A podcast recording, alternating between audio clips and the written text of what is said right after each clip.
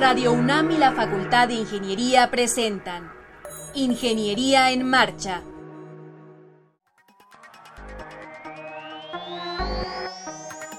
Un espacio dedicado a la divulgación del quehacer de la Facultad de Ingeniería. Ingeniería en Marcha. Le informamos sobre las innovaciones tecnológicas y de investigación. Orientamos en temas de autoconstrucción. Presentamos la cultura y las artes. Y compartimos nuestras victorias en el deporte. Ingeniería en Marcha. Un programa pensado para vincularnos con usted. Ingeniería en Marcha. Qué bueno que nos está acompañando. Hoy es martes 3 de enero de 2017. Soy Alejandra Torres y me da mucho gusto en saludar a mi compañero en estos micrófonos, a Rodrigo Sepúlveda. ¿Cómo estás, Rodrigo? Muy bien, Ale, muy contento en este primer programa del año. Estamos empezando el año con todas las ganas en el programa Ingeniería en Marcha. Así es. ¿Y qué te parece si eh, le mandamos un mensaje al, al público que nos ha seguido durante todo el 2016 que acaba de concluir y que ojalá que, que esté con nosotros el 17, ¿no? Sí, claro que sí, estamos muy contentos de, de, saber que nos escuchan, de que nos acompañan y les mandamos un abrazo radiofónico Exacto. en este primer martes del año.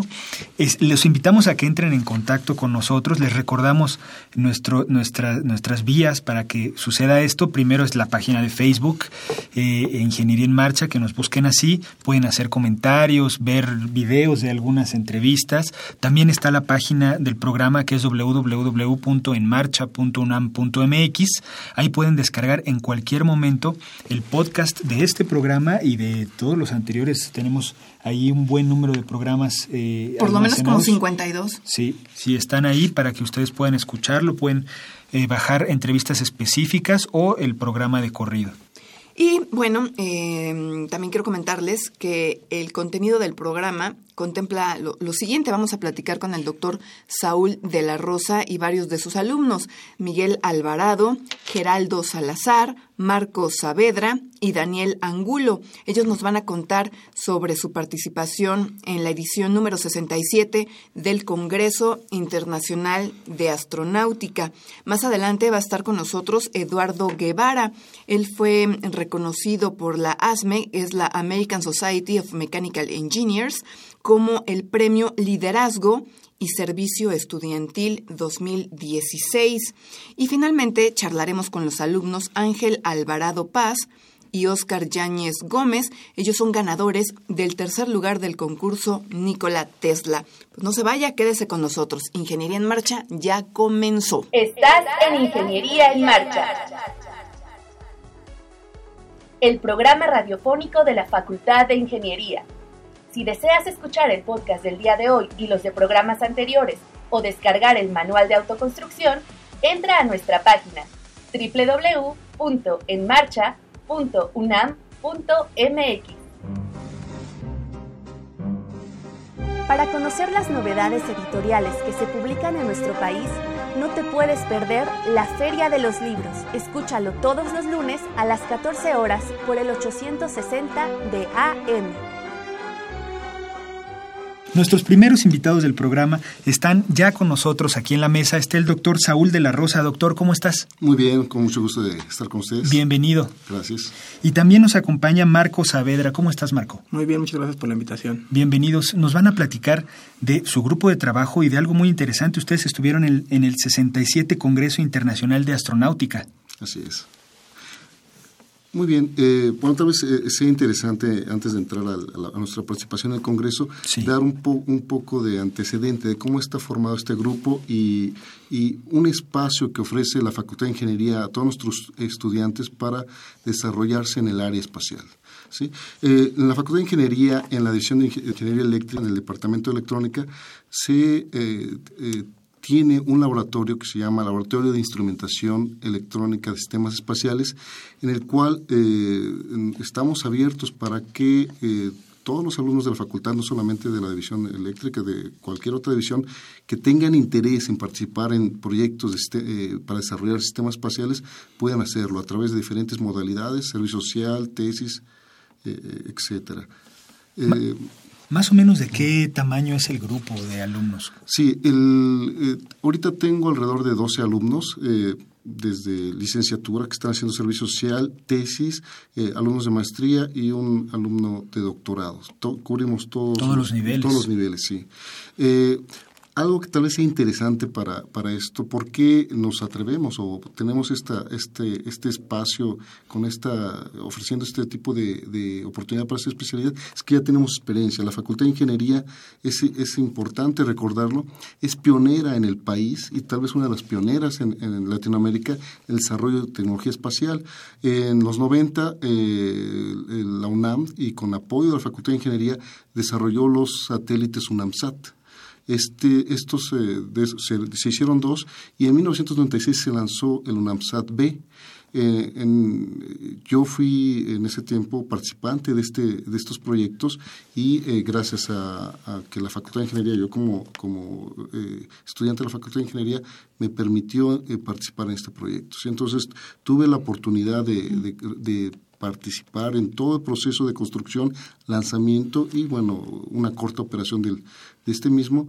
Y esta experiencia es la que nos permite, en, un, eh, en, este, en este caso, eh, poder ofrecer a los alumnos el, el, poder integrarse a, desarrollo de sistemas espaciales.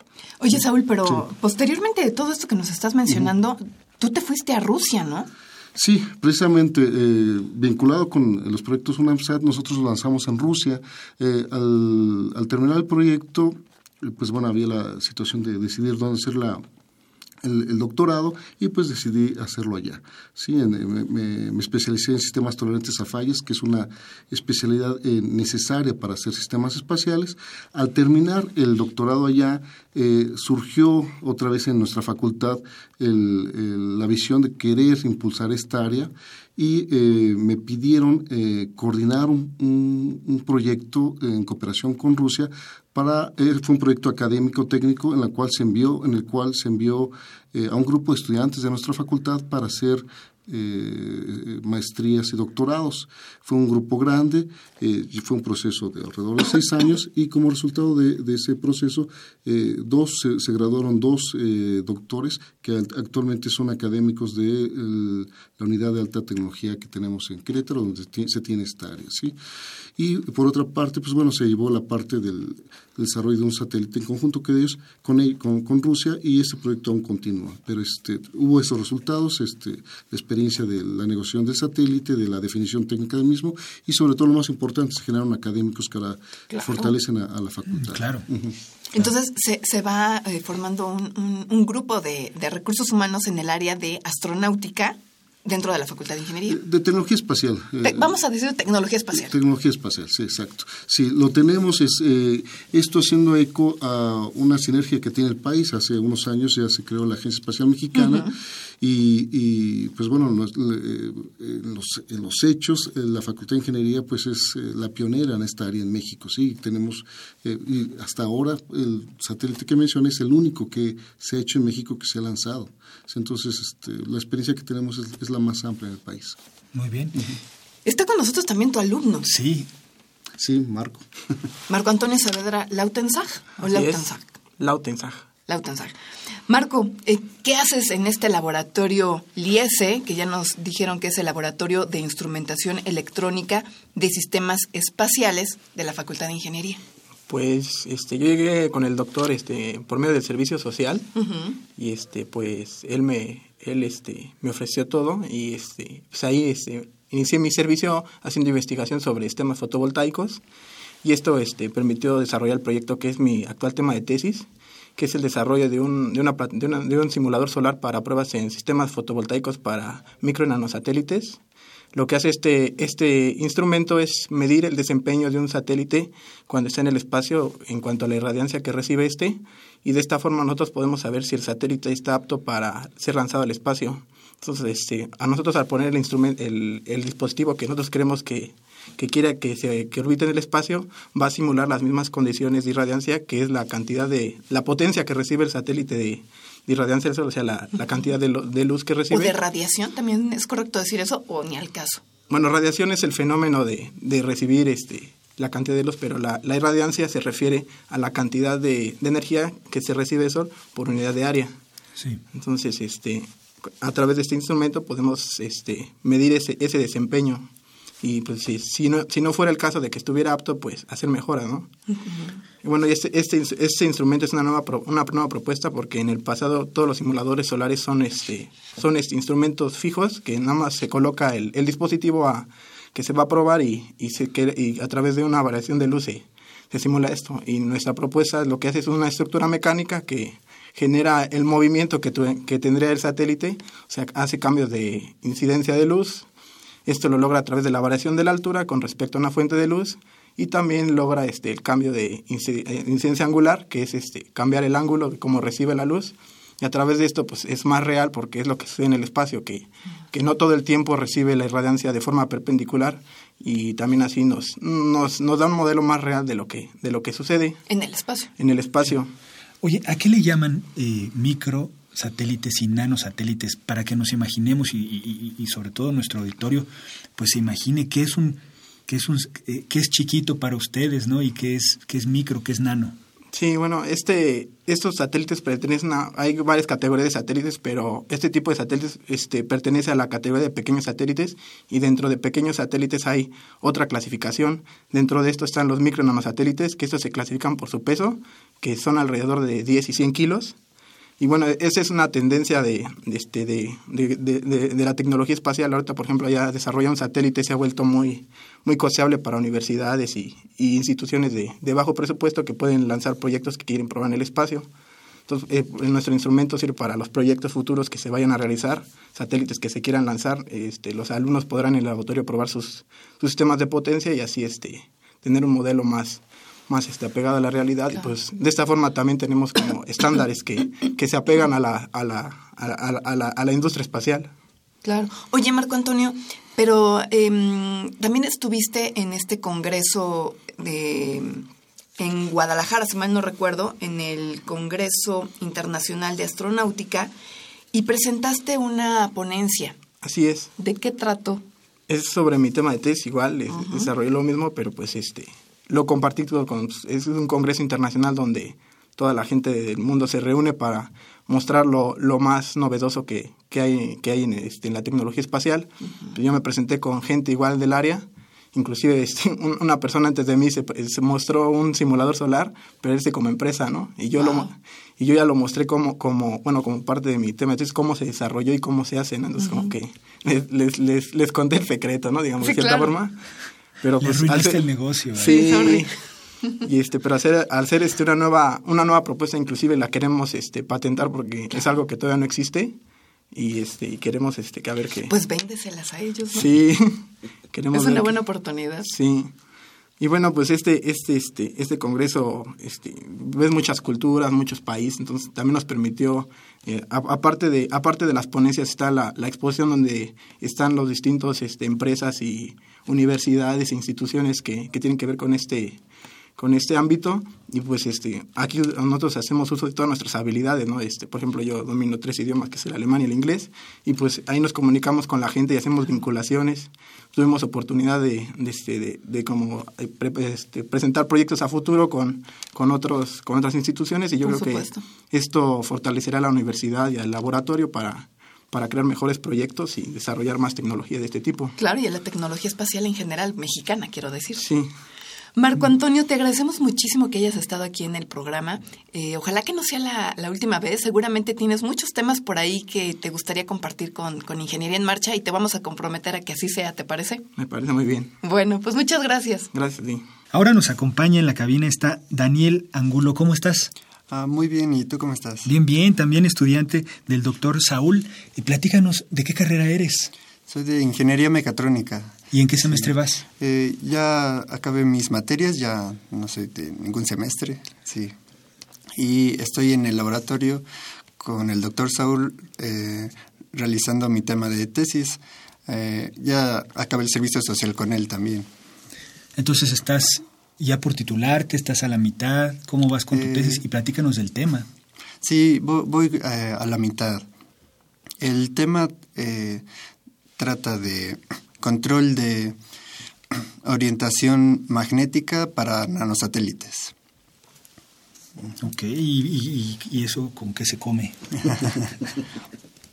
Eh, los nanosatélites necesitan eh, apuntar hacia algún lado, ¿no? Hacia la Tierra, hacia las estrellas o comunicarse con otros satélites.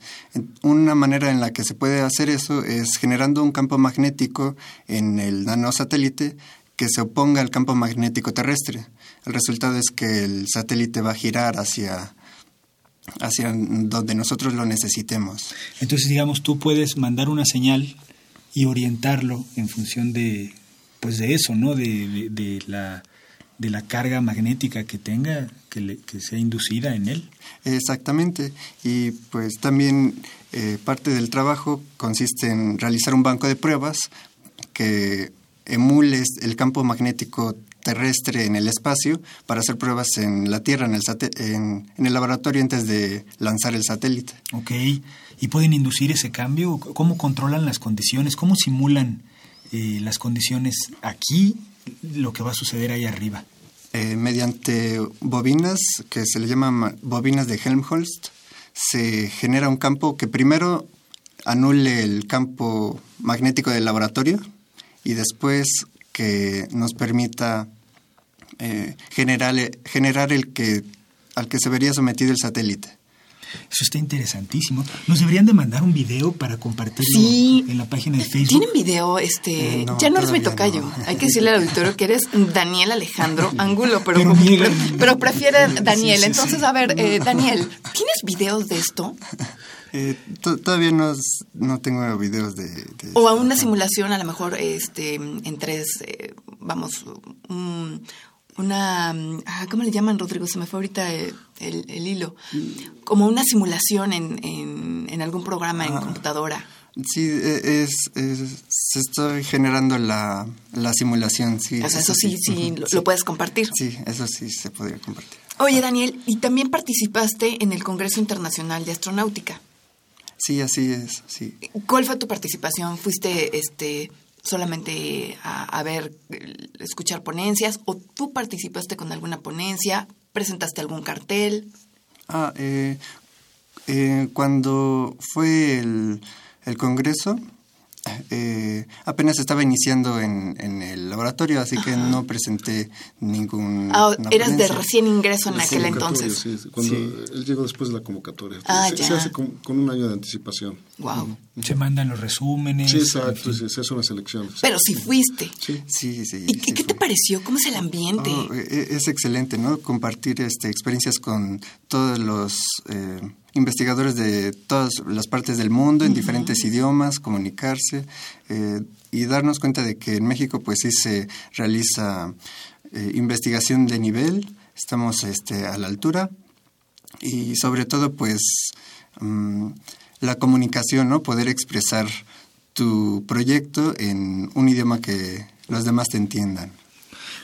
Oye, Saúl, eh, más o menos cuántos trabajos se presentaron en proporción de, que, que, tú viste, que observaste, que eran mexicanos respecto a lo que se vio del grueso? Ah, sí, bueno, de hecho el dato lo, sí lo conocemos. Sabemos que eh, trabajos mexicanos fueron un poco más de 100 y eh, de la UNAM eh, entiendo que alrededor de 25 y ah, de esto de estos eh, nuestro laboratorio presentó 8, o sea, casi la mitad de los de la universidad y aproximadamente el 10% del país. Oye, Saúl, a ver, de esos 25 que se presentaron de la UNAM, dices que 8 son del laboratorio de LIESE de la Facultad de Ingeniería. Sí. ¿Y el resto? Bueno, tengo noticias de hay digamos, la comunidad eh, que se dedica a esto en el país nos conocemos. Claro, claro. Eh, tengo conocimiento que del Instituto de, Geografía, del Instituto de Ciencias Nucleares y también colegas de la facultad. Mm, Qué bien. Qué bien. ¿Y cómo te sentiste, Daniel, estando allá? Ya nos, nos, estabas mencionando que es bien importante poderse comunicar en un idioma universal, supongo, y casi puedo afirmar que en, en inglés. En ese sentido, ¿Les darías algún consejo a tus compañeros que todavía están en las aulas de la Facultad de Ingeniería y que no dominan el idioma? Sí, claro, cuidar este la pronunciación en inglés porque quizá en México creemos que no podemos hablar bien inglés, pero hay otros países que de plano... ¿Están peor que nosotros? Sí, sí. ¿Cómo quién? Ventílalos. Pues eh, algunos de la India podría ser, o de China, pero este, lo, lo interesante es que aquellos con los que puedes hablar es después de la ponencia para intercambiar información, contactos. Esa es la parte clave de, de los congresos. Súper.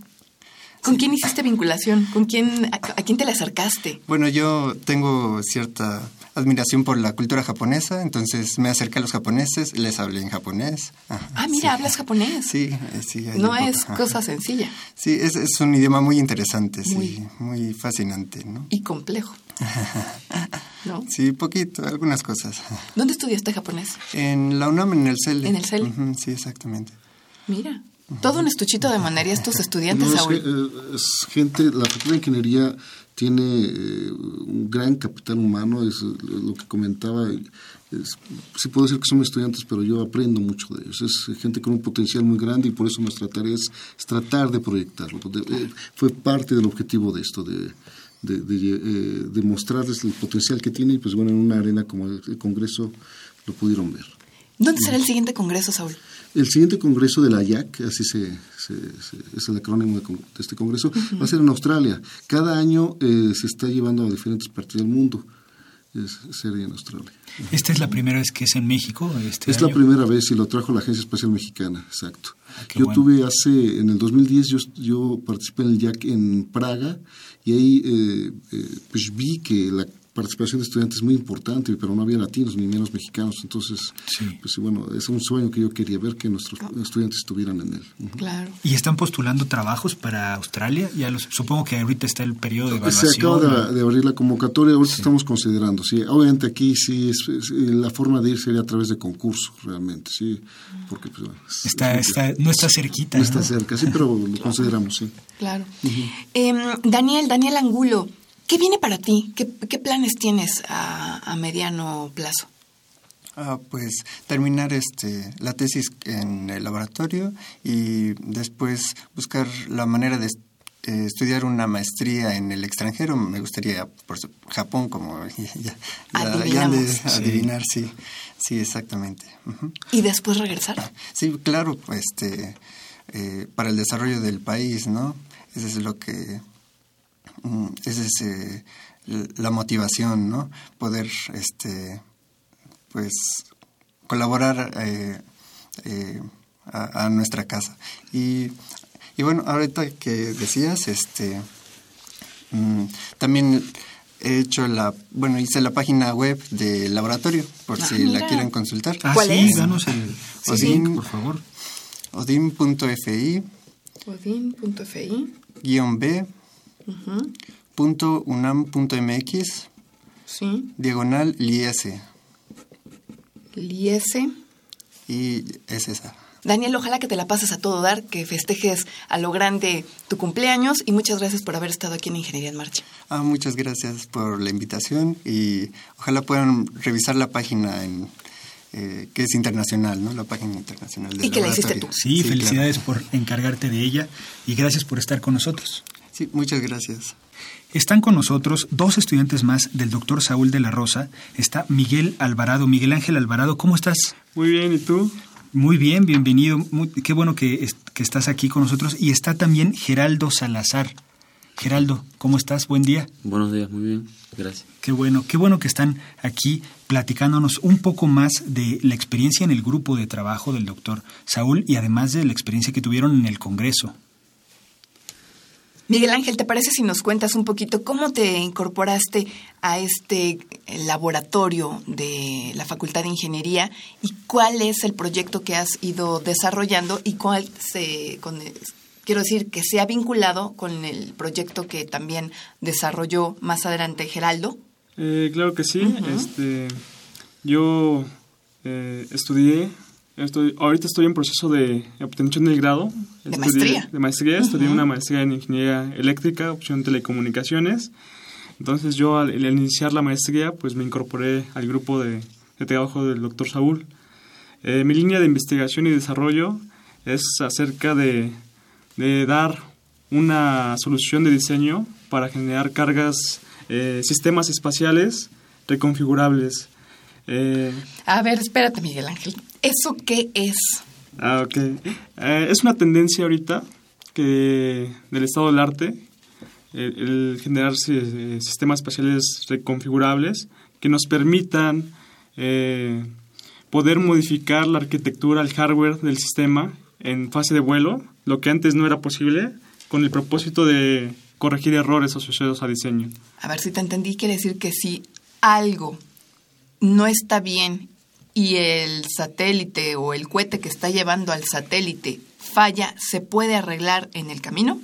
Eh, sí, eh, digamos, por ejemplo, si el sistema, el hardware del sistema se nos olvidó hacer una conexión de un cable y, ya aún se lanzó, pues esta solución de diseño nos va a permitir hacer esa interconexión durante, durante la fase de vuelo, lo que antes no era posible. ¿no? Entonces así pues aseguramos que, nuestro sistema funcione incluso ya eh, estando en operación en órbita. Lo que les comentaba, esto no era posible antes, ¿no? Antes nosotros teníamos un error, y pues ya ese, fue. ese error eh, permanecía, ¿no? Incluso yo creo que... Eh, ponía en riesgo el, objetivo final. La misión del, del satélite. Claro. Eh, por otra parte, esa propuesta de, de diseño, pues busca eh, disminuir la obsolescencia en los sistemas.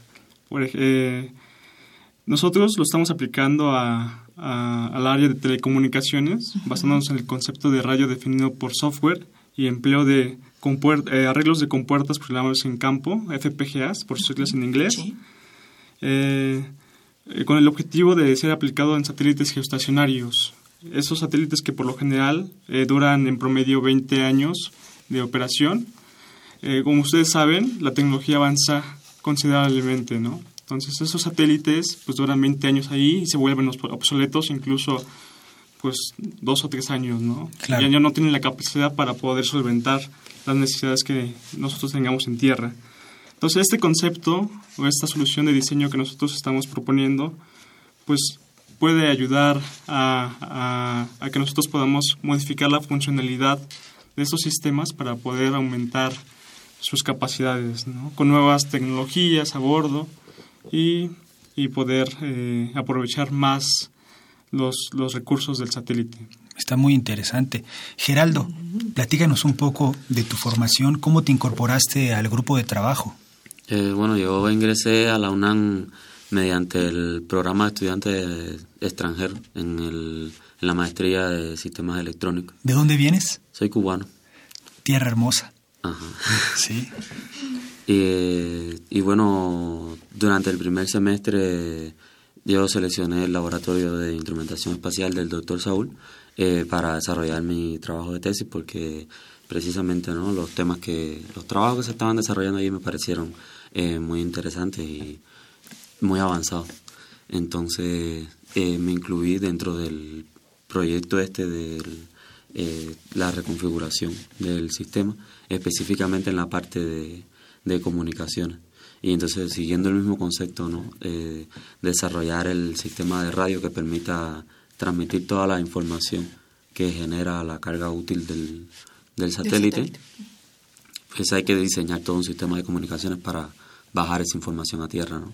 Y siguiendo el mismo concepto del uso de FPGA, dispositivos programables que sean reconfigurables, eh, yo lo que propuse fue un sistema de comunicaciones que también sea reconfigurable y sobre todo que sea adaptable, que sea capaz de ajustar sus parámetros a las condiciones de transmisión específicas en un momento. Oye Geraldo, pero dentro del Congreso Internacional de Astronáutica recibiste un premio. ¿Cuál es y de qué se trata? Sí, yo recibí el, eh, como parte, el International Aerospace Congress, eh, me dio la el reconocimiento era a los eh, Emerging Space Leaders, eh, que es como un programa que tiene la asociación, la International Aerospace Federation, para personas que jóvenes profesionales o estudiantes que presentan trabajos relevantes en el, en el área aeroespacial. Entonces, pues hay varios programas dentro del Congreso, ¿no? Y específicamente el que para el que yo apliqué, que me que fui seleccionado fue este de Emerging Space eh, Leader. Y fue una experiencia muy interesante porque eh, en el Congreso había muchas personas de muchas instituciones a nivel internacional y para mí fue un gran honor y un orgullo poder representar a la UNAM dentro del, Congreso. Claro. Eh, ¿Fueron ustedes a presentar ponencia o, póster? ¿Cómo fue su participación en el Congreso? Sí, yo fui a presentar, eh, eh, hice una ponencia acerca de, esta solución de diseño que, les platiqué, pero aplicada a una carga útil, a una misión de percepción remota de imágenes de la superficie terrestre. O aplicamos este, esta solución de diseño y la aterrizamos hacia esta aplicación, donde, donde, esta, donde este sistema pues ya tiene la capacidad para almacenar, para almacenar la imagen, para adquirir la imagen y para poder transmitir la imagen a, a tierra. Exactamente. Poderla procesar después y demás. Exactamente. ¿Qué viene para ustedes a, a mediano plazo, Gelaldo Salazar? Bueno, para mí eh, terminar la maestría, porque todavía me queda, me falta tiempo, ¿no? Y bueno, eh, tratar también de cumplir los objetivos que me tracé en cuanto al desarrollo de la tesis, ¿no? De poder culminar el sistema, probarlo, etcétera, etcétera. Claro. Y este para el caso de Miguel Ángel Alvarado. Sí, pues yo pretendo hacer eh, estudios de doctorado en el extranjero. Ahorita hay varias opciones. Una opción es la Universidad de Utah o otras opciones es en Japón o en, en, Toulouse, Francia. ¿Y cuál sería el, doctorado que te hace ojitos, Miguel Ángel? Ah, me estoy interesado en la parte de, de, aplicación de técnicas de tolerancia a fallas en FPGAs, porque el FPGA es un dispositivo vulnerable a estos efectos. Espérate, ¿qué es eso? Acuérdate que la gente que nos, eh, nos está escuchando y, y nosotros no somos ingenieros en telecomunicaciones. A ver, entonces, en términos sencillos, ¿qué se pretende? Ah, bueno, estos dispositivos son vulnerables a los efectos de la radiación. Quiere, decir que, que, pueden fallar eh, con algún error que puede ser provocado por, por, por, esos efectos de la radiación que les mencioné. Y la, el objetivo es proteger esos dispositivos, ¿no? hacerlos más, más robustos y que puedan eh, solucionar esos errores, ¿no? corregirlos y evitar que, que falle, ¿no? evitar que, eh, que culminen con eh, que, que, la misión sea catastrófica. Ya. ¿Cómo se sintieron digamos, de los, de los trabajos que expusieron, de lo que vieron respecto a, a, lo que estaban eh, exponiendo los otros grupos de trabajo, ¿no? De otras partes del mundo, de otras universidades. Ah, es interesante porque es, es, mi segundo congreso internacional. El año pasado fui a Japón, igual a, a presentar esta propuesta de diseño. Y es interesante y satisfactorio eh, observar que, que los mexicanos podemos, ¿no? Que que lo que hacemos los mexicanos, las, las propuestas están comparado con, incluso con, con, personas que trabajan en NASA, ¿no? en instituciones pues internacionales y de prestigio, ¿no? La Agencia Espacial Europea. Es, es mucha satisfacción. Pero además viene muy a colación el comentario que voy a hacer eh, más adelante, bueno, en este momento, porque Jair López, un estudiante de la Facultad de Ciencias, pues fue reconocido por la NASA, es estudiante investigador de la Facultad de Ingeniería de la UNAM. También tenemos por lo menos, si, mal no recuerdo, cuatro chicos que pertenecen a UNAM Space y que también ya también tienen este rango de estudiantes investigadores de la NASA. Entonces, que me parece que es un muy excelente momento, diría yo, de eh, gente latinoamericana, mexicana, para poder em, poner en alto la tecnología espacial que se está desarrollando en este momento. ¿Cómo lo ves tú, Miguel Ángel? Sí, eh, es eh, satisfactorio, pues ver, eh, es un orgullo también observar que, personas de nuestra institución UNAM y, y de la Facultad de Ingeniería, gente joven, pues esté interesada en esta área, ¿no? Que, que quizás tengamos pronto poder generar... ¿Un astronauta? Un astronauta, por ejemplo. Doctor Saúl, doctor Saúl, em, se nos está acabando el tiempo, pero a mí me gustaría que, que, nos comentara cómo, cerraría este bloque. Hay mucha información de por medio. ¿Qué nos puede comentar? Sí, pues yo creo que la, mejor forma sería hacer una invitación para eh, la comunidad de nuestra facultad y sobre todo todos los alumnos que tengan interés en esta área. Es una, es una área que el, país necesita, ¿sí? por eso existe la Agencia Espacial Mexicana, y lo que necesita el país es tener capital humano en esta área. Entonces, eh, aquí les ofrecemos la oportunidad para integrarse a proyectos concretos que pueden, como ustedes lo ven, tener proyección internacional, y pues todo aquel alumno de nuestra facultad que desee participar en eso, pues está abierto el laboratorio de instrumentación electrónica y sistemas espaciales. Ahí los esperamos y, espera, y para que eh, cooperen con nosotros.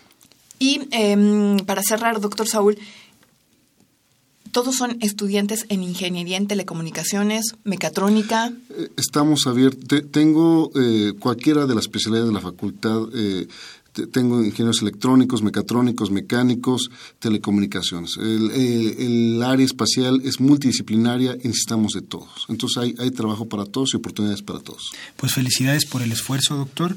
estuvieron con nosotros Miguel Ángel Alvarado, Geraldo Salazar y el doctor Saúl de la Rosa. Qué bueno que estuvieron. Bienvenidos al programa. Están abiertas las puertas. Muchas gracias. Gracias y felicidades a todos. Gracias. Estás en Ingeniería en Marcha. El programa radiofónico de la Facultad de Ingeniería. Si deseas escuchar el podcast del día de hoy y los de programas anteriores o descargar el manual de autoconstrucción, entra a nuestra página www.enmarcha.com .unam.mx Para conocer las novedades editoriales que se publican en nuestro país, no te puedes perder la Feria de los Libros. Escúchalo todos los lunes a las 14 horas por el 860 de AM. Bien, ahora en la mesa está Eduardo Guevara. Él fue recientemente distinguido por la ASME, que es la American Society of Mechanical Engineers, con el premio Liderazgo y Servicio Estudiantil 2016.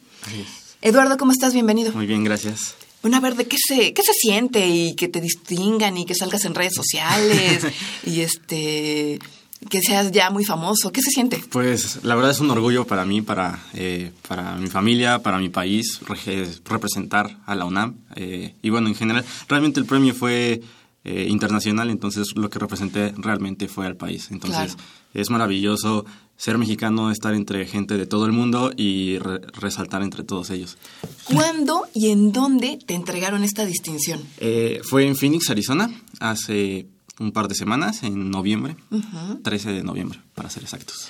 Platícanos un poquito de, pues, lo que hiciste, tu trabajo y, el reconocimiento que se le dio a él. Ok, eh, bueno, el reconocimiento sobre liderazgo y servicio estudiantil eh, realmente ha sido por, por la trayectoria que he llevado en ASME desde 2012, que entré como miembro estudiantil. Y bueno, eh, junto con un equipo que nos hemos organizado, hemos llevado a cabo varios eventos, eh, cursos, talleres, todo eh, esta clase de eventos que son para los estudiantes realmente. Entonces, pues siempre pensando en los demás chicos para que se integren, para que aprendan, para que puedan realizar más actividades afuera de la escuela.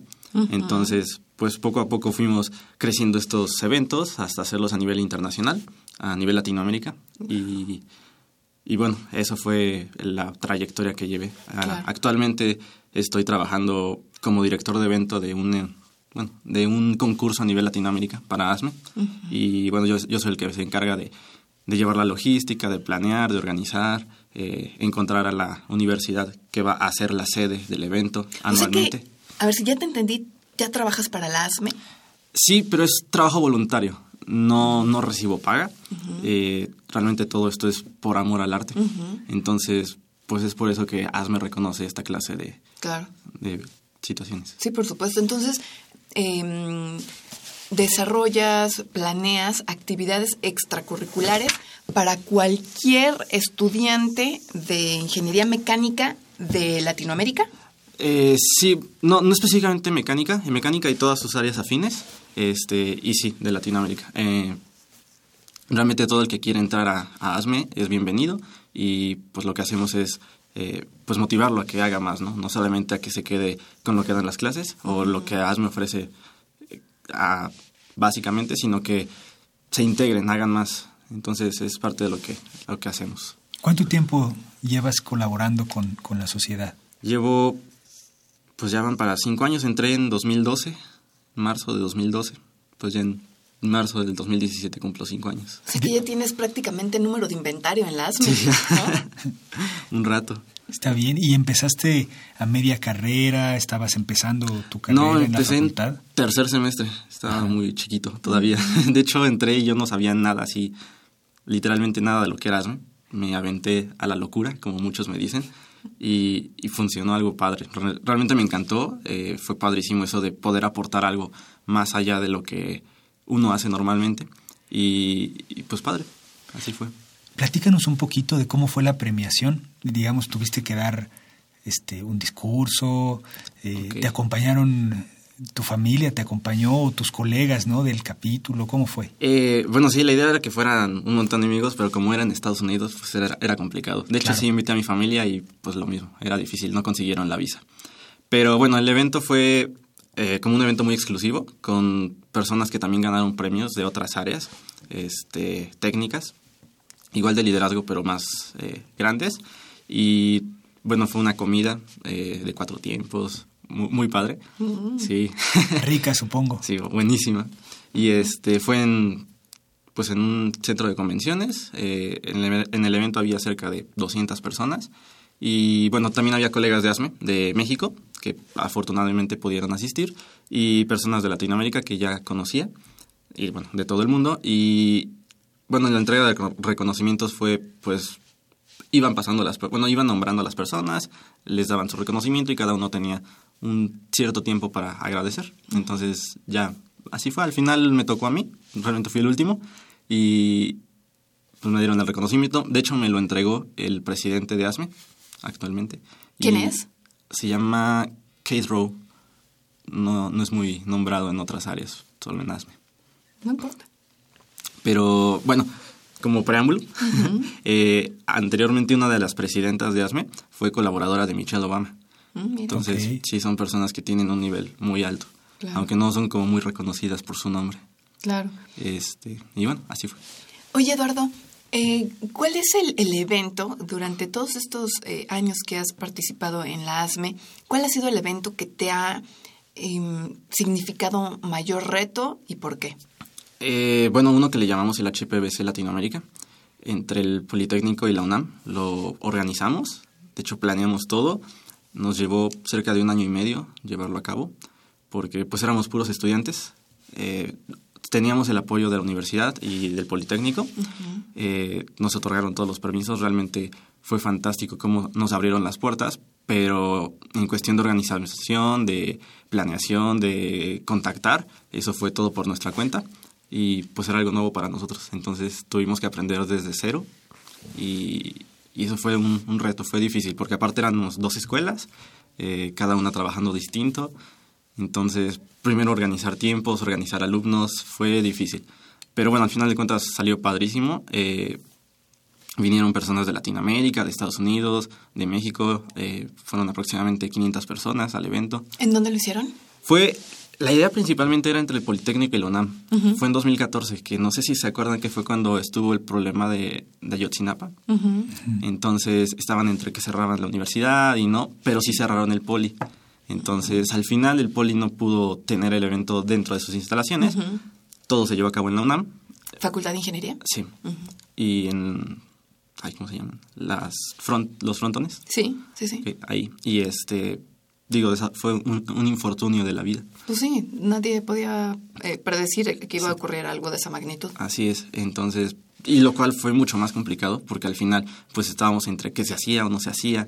Fue, fue muy difícil, pero lo, lo logramos y creo que eso fue el mayor reto que tuvimos. ¿Y fue un evento tipo eh, congreso, ponencias, hubo Ah. actividades? ¿Qué es lo que es HPVC nos decías que se llama, no? Human Powered Vehicle Challenge. Ok. Eh, bueno, de hecho son dos partes. Esa y un pequeño evento de liderazgo eh, que se lleva a la par.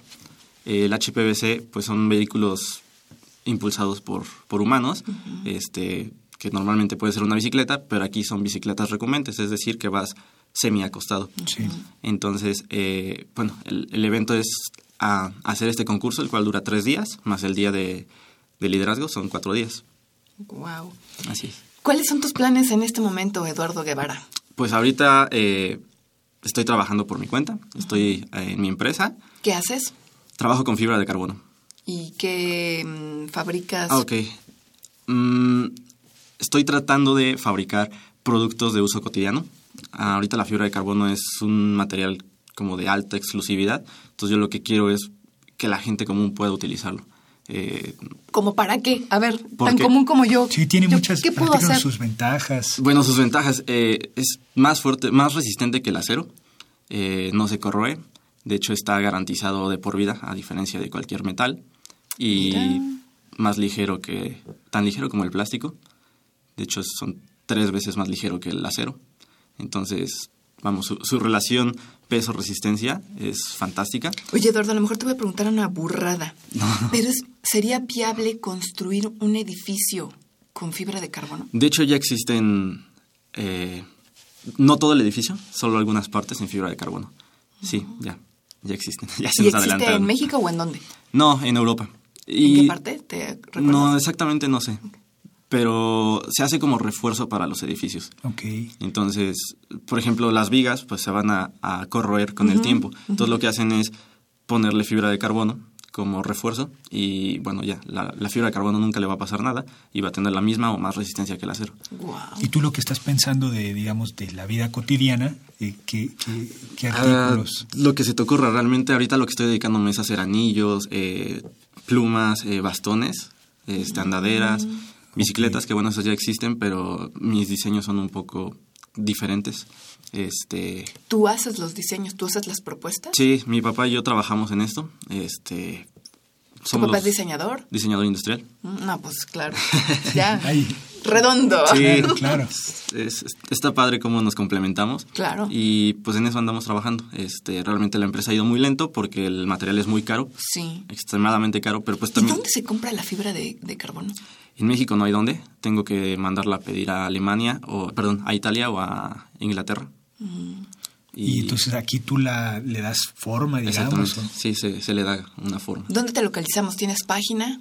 No, actualmente no, solamente he vendido así como a amigos, a conocidos, pero ya en enero voy a sacar mi página eh, para vender eh, por internet y sería la primera empresa mexicana que hace productos para uso cotidiano. Ya existen en otras partes del mundo, pero pues son muy caras. Entonces mi idea es disminuir esos precios, este, pues para que todo el mundo tenga acceso a la fibra. La fibra realmente es un material fantástico, le llaman el material del futuro. Entonces, ¿por qué no todos podríamos tener acceso a ella?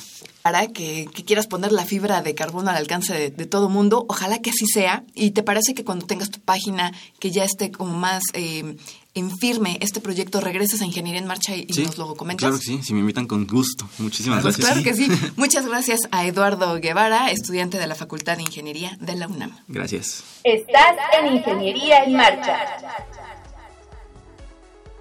El programa radiofónico de la Facultad de Ingeniería. Si deseas escuchar el podcast del día de hoy y los de programas anteriores o descargar el manual de autoconstrucción, entra a nuestra página www.enmarcha.unam.mx. Para conocer las novedades editoriales que se publican en nuestro país, no te puedes perder la Feria de los Libros. Escúchalo todos los lunes a las 14 horas por el 860 de AM. Amigos, estamos de regreso con ustedes. Ahora nos acompañan. En la cabina está Ángel Alvarado Paz. Ángel, ¿cómo estás? Muy bien, gracias. ¿Y Es la segunda vez que estás con nosotros. Sí. Qué bueno, bienvenido. Y también Óscar Yáñez Gómez. ¿Cómo estás, Óscar? Ah, muy bien, gracias. Ellos son ganadores del tercer lugar del concurso Nikola Tesla de este año, modelado matemático de un absorbedor magnético. Ese fue el, el- el proyecto que presentaron. Sí, eh, bueno, lo presentamos otra vez. Es, bueno, es un proyecto diferente. Ya habíamos concursado hace un año también. Y ya habían ganado. Sí, igual el tercer lugar. Y bueno, aquí estamos de nuevo para platicarles sobre nuestro proyecto. Ya les gustó, ya les gustó. Se, se están adueñando de ese lugar, ¿eh? Oye, Ángel, pero a ver, ahorita me, me, me entró una duda. ¿presentaron el mismo proyecto hace un año? No, este Ah, de es acuerdo, de diferente. acuerdo. Ajá, Ah, sí, completamente diferente. Pero además también hay que comentar que en el equipo eh, se encuentra también Alfredo Enrique Benítez Gasca. Él lamentablemente no pudo venir, pero le mandamos un Sí, saludo, ¿no? Sí. Sí.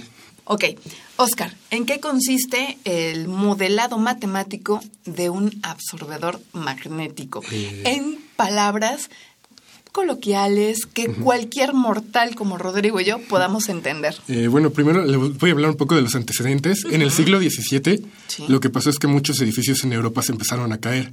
Entonces la gente se empezaba a preguntar por qué se caen, qué es lo que hace que algunos edificios se caigan y otros no. Entonces empezaron a estudiar qué era lo que hace que los edificios se cayeran y no. Y después, posteriormente a esto, empezaron a buscar nuevos este, métodos, buscar eh, como aplicaciones o formas de que estos edificios no se cayeran. Entonces surgieron los amortiguadores en los sismos. Actualmente exis- existen amortiguadores como péndulos que van en las estructuras de los edificios, que se mueven en oposición a, a la vibración del sismo para que estos no se caigan. Existen también rodamientos o fluidos que se mueven en contra del sismo para evitar que los edificios se muevan mucho. Nosotros teníamos la pregunta de, porque el problema con estos amortiguadores que existen en la actualidad es que tienen que estar planeados desde la estructura, desde la eh, planeación del edificio, de la estructura, tienen que ir. No puedes tener ya un edificio, por ejemplo, un edificio histórico y meterle un amortiguador porque ya está Claro. construido. Entonces fue como buscar una alternativa de un amortiguador que le puedas aplicar a una estructura que ya está hecha como una estructura antigua. Entonces pensamos, eh, bueno, nos acercamos al profesor, este, al doctor Godínez y nos dijo sobre eh, podemos estudiar si al aplicarle corrientes magnéticas a una estructura podríamos este atenuar las vibraciones de estos sismos. Entonces ese fue como nuestro estudio de nuestro objetivo de estudio, ver si aplicar al aplicarle corrientes magnéticas a un sismo podíamos este reducir las vibraciones de este. Ángel, platícanos, ¿cómo es eso? ¿Dónde se le aplican? ¿A las paredes? ¿A la cimentación? ¿Cómo funciona eso? Ah, bueno, nuestro absorbedor magnético va en la parte superior del edificio, sería en el techo y, bueno, consta de rodamientos como si fuera un tipo de llantas sobre dos carriles eh, que ruedan, que ruedan como si simularan un péndulo en un edificio. Y bueno la idea de esto las llantas son como imán bueno son imanes de neodimio que al pasar por el aluminio que son los canales donde están generan las corrientes de Eddy que son las que se oponen al movimiento de la vibración. Y ya con el movimiento del péndulo o sea se bueno suman las dos este fuerzas y es lo que este hacen que se oponga con mayor fuerza al movimiento de un sismo Ángel, ¿por qué eh, decidieron colocar este, este sistema en la parte de arriba del edificio? Ah, bueno, en la parte de arriba, como comentaba Oscar, eh, buscábamos dónde ponerlo en edificios que ya estuvieran construidos. Entonces, en la parte de arriba es más fácil modificar que en una parte intermedia o en el suelo. Entonces, por esa razón, bueno, lo decimos colocar arriba. Sí, Oscar. Eh, bueno, también cabe mencionar que hicimos cálculos matemáticos. Eh, aplicamos una materia que se llama cálculo vectorial, un teorema que se llama el, el teorema de Gauss, que estudia la cantidad de flujo magnético, que lo que nos ayudó fue a ver que la cantidad de flujo magnético en la superficie, o sea, en el techo, era la misma que, este, que, la que el flujo magnético en la parte inferior. Del edificio. Ajá, es la misma debido al teorema de, de Gauss, que lo que hace es por medio de integrales triples, dándole las dimensiones como del edificio, eh, nos calcula la cantidad de flujo que necesitamos. Oye, Oscar, ¿este teorema en qué semestre de la, ca- de, de la carrera de, dentro de la Facultad de Ingeniería se imparte? Eh, en tercer semestre, eh, en cálculo vectorial, en los últimos temas. ¿Y en qué consistió su modelado? Eh, ¿Lo presentaron, digamos, en el papel? ¿Hicieron cuentas matemáticas o hicieron un- una simulación en la computadora? ¿O cómo fue? Ah, bueno, bueno, nosotros partimos de un análisis físico de todas las fuerzas que iban a actuar en el edificio, tanto la fuerza que era- iba a ser provocada por un sismo como la fuerza de, de la, mm, del coeficiente de fricción del imán con, con el aluminio, el peso, todas esas fuerzas las contemplamos para hacer una suma mm, de torques inerciales con el cual este pudimos sacar una aproximación de cómo iba a estar moviéndose nuestro edificio ya con el absorbedor y sin el absorbedor para ver si realmente había una diferencia entre los dos. Y bueno, ahí planteamos, sacamos este coeficientes de resortes, de amortiguamiento, los metimos y lo resolvimos por medio de la herramienta muy útil que vemos en ecuaciones diferenciales, que es la transformada de Laplace. Con ello sí, bueno, nuestro desarrollo fue poco más de tres páginas, fue, fue bastante y al final este, lo pudimos obtener y comprobar las gráficas en tiempo real, igual con las soluciones teóricas que tuvimos. ¿Y qué les dio el modelo? ¿Qué, ¿Cómo se comportaba el edificio? Lo que hicimos también fue un software, que es el que comentó mi compañero Ángel, que tenía un sensor ultrasónico, que este sensor lo que hace es que lanza ondas y también las recibe. Con eso podemos ver la distancia entre la que la mandamos las ondas y chocaban contra el edificio y rebotaban y nos daba el valor este numérico de la distancia en la que iba oscilando. Entonces con esto creamos una un programa, un pequeño, una pequeña interfaz gráfica que lo que hacía era graficar en tiempo real eh, lo que iba oscilando el edificio. Entonces obtuvimos con ello, pudimos obtener una gráfica sin el absorbedor magnético y también dentro de, nuestra interfaz hicimos, graficamos con el absorbedor y sin el absorbedor. Con el absorbedor magnético encontramos que las vibraciones se reducían en 3.5 segundos y sin el absorbedor en 9 segundos, lo que quiere decir que reducimos las vibraciones eh, más de la un poco menos de la mitad. Sí. Qué impresión, qué impresión. ¿En qué a ver, a ver espérame, ¿En qué, ¿En qué semestre van? Exacto. Bueno, vamos en quinto semestre y bueno, decidimos volver a participar porque habíamos dejado materias para poder participar en el concurso. O sea, metieron ahí sus materias, digamos, de, colchón para... Porque entonces, ¿Pero qué, cuáles son los requisitos para poder concursar? Ah, bueno, necesitas estar inscrito en alguna de las materias de ciencias básicas que van desde primero hasta cuarto semestre. Y bueno, nosotros dejamos dos de cuarto para poder participar. Y, ¡Qué mañoso, Ángel! que se vienen a enterar, ¿verdad? Sí, sí, sí. Bueno, bueno, no lo hicimos tanto por este, haber este, querer participar otra vez, sino como el año pasado habíamos participado y no quedamos muy a gusto con el tercer lugar que obtuvimos, pues decidimos volver a participar y pues lamentablemente pues sí otra vez tuvimos el tercer Bueno, no, no, no, Pero no pasa nada, Ángel, no, pasa nada. Digamos, es un éxito. Había muchos, muchos proyectos que se inscribieron. Supongo que vieron otros, eh, otros, otras propuestas que les llamaron la atención. A ver, Oscar, ¿por qué se echa la bolita? A ver, nada más tengo una duda. ¿Tú también estuviste el año pasado en el, en el equipo? Sí, pero no, yo estuve igual en el concurso, pero con una impresora 3D fue, no estuve en ese mm. equipo, pero luego este pues ya decidimos integrarnos. Hacer equipo ustedes. Mm, qué, bien. ¿En qué semestre estás? ¿También quinto? En quinto. ¿Qué carrera? Eh, ingeniería mecatrónica. ¿Y tú, Ángel, también? Igualmente. Mecatrónica. Sí. Bueno, pues ganaron el tercer lugar de este concurso organizado por la División de Ciencias Básicas, pero yo creo que que ganes primero, segundo, tercero, no pasa nada. Lo importante es todo el conocimiento que pudieron presentar, investigar, bla, bla, bla, bla, bla, bla. Y a mí me quedó muy grabado lo que tú comentabas al principio, Oscar, que en el siglo XVII los edificios se caían. ¿Por qué? Eh, pues porque no, está, no había un buen estudio matemático de los materiales con los que se construía, de las condiciones a las que iban a estar sometidas los edificios y todo esto. Y en la actualidad, gracias, las, lo que nos dan las matemáticas es como una herramienta para poder este, modelar, comprender el mundo y pues ver este análisis de esfuerzos de todos los materiales, este, condiciones, si el aire va a estar chocando, este, y es lo que. Oye, Rodrigo, yo no sé si sea tu percepción, pero yo de repente pensé que Oscar era ingeniero civil. Sí. ¿No? bueno, sí, sí, pues estamos encantados de la vida que hayan venido. Yo creo que la experiencia, insisto, el conocimiento, esta investigación sobre los edificios del siglo XVII, más todo lo que tuvieron que eh, investigar para poder presentar este proyecto, yo creo que los debe dejar tremendamente satisfechos y con ganas de, bueno, ya el siguiente año, olvídenlo, ya, ya, no, se puede, ¿no? Pero hay otros concursos, hay otros certámenes que se organizan dentro de la Facultad de Ingeniería y yo les veo esa, ese brillo en los ojos de que quieren hacer otras cosas, ¿no? Sí. Y es un área que pues pueden colaborar con otros estudiantes de, pues, de otras carreras, ¿no? Es un área multidisciplinaria.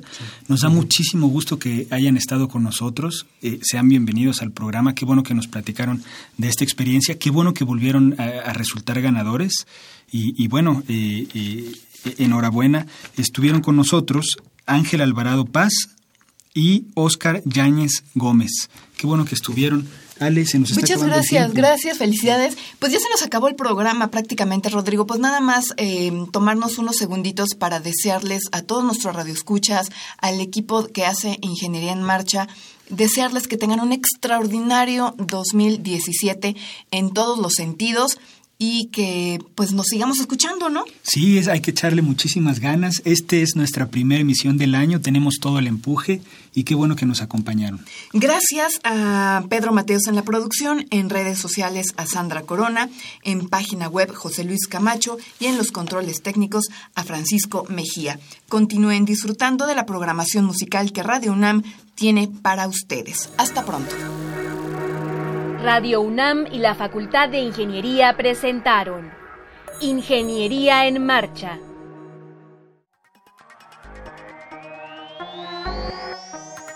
Un espacio dedicado a la divulgación del quehacer de la Facultad de Ingeniería.